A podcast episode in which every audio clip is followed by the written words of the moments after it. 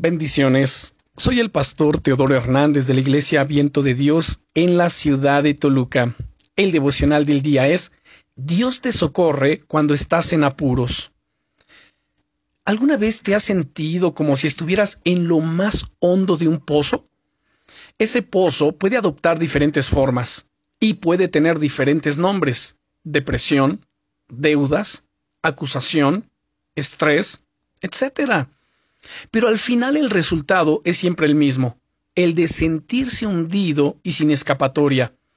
Así se sentía el rey David cuando escribió el Salmo 40, en el que dice, de los versículos 1 al 3, Pacientemente esperé al Señor, y se inclinó a mí, y oyó mi clamor, y me hizo sacar del pozo de la desesperación, del lodo cenagoso, puso mis pies sobre peña, y enderezó mis pasos, puso luego en mi boca cántico nuevo, alabanza a nuestro Dios.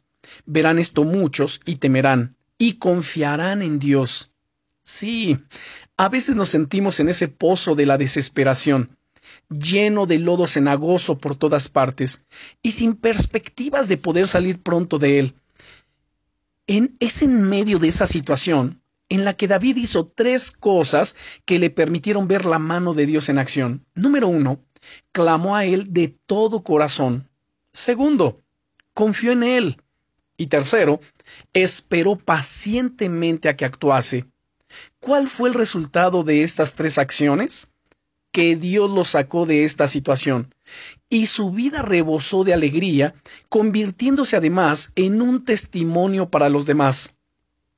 Tal fue el impacto de esa experiencia de fe en su vida que en el Salmo 103 y versículo 4 vuelve a repetir esta misma idea diciendo que Dios es el que rescata del hoyo tu vida.